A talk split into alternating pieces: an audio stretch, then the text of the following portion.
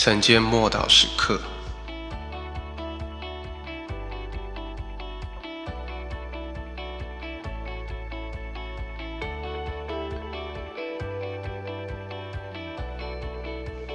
天国好像一个网。马太福音十三章四十七到四十八节。天国又好像撒网在海底，聚拢各样水族。网系满了，人就拉上岸来，坐下，捡好的收在器具里，将不好的丢弃。天国是真实的国度。耶稣解释说，天国就在我们心里。当我们邀请耶稣进到我们心中的时候，便领受了圣灵。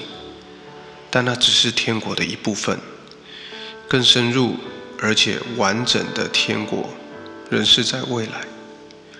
我们还没有全然得着，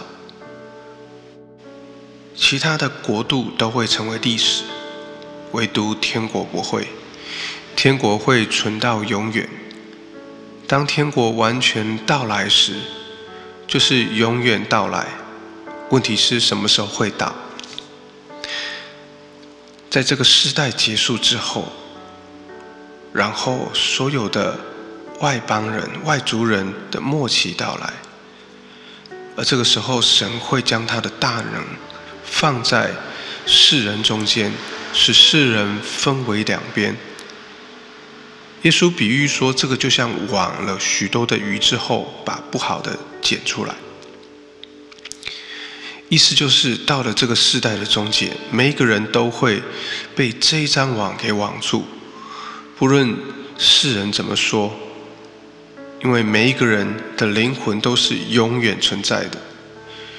有人主张死亡就是一个人生命的结束，这个大概没有什么错误的观念。比这个谎言毁掉许多的生命。死亡，死亡并非生命的结束，真正生命是从死亡开始的。每一个人都是如此。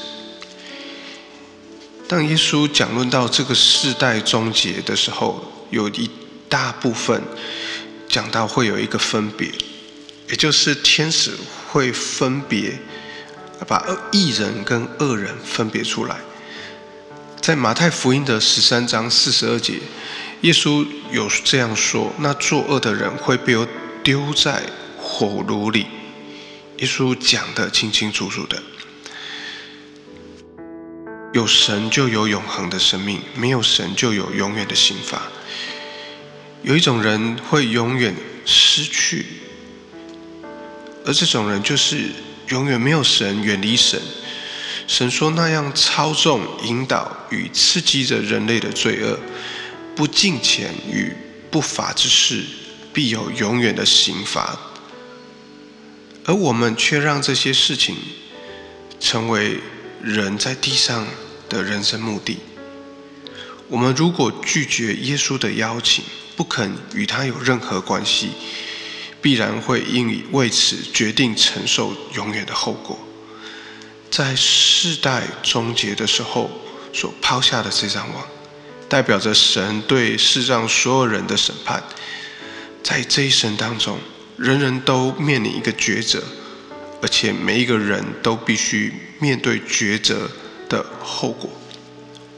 我们一起来祷告。神啊，你是全然公义的神，又是全然慈爱的神。在你的国度里，你不容许一点点恶的存在。为这一切，我要向你献上感谢，也要把我的生命交在你的手中。奉主耶稣基督的名祷告，Amen.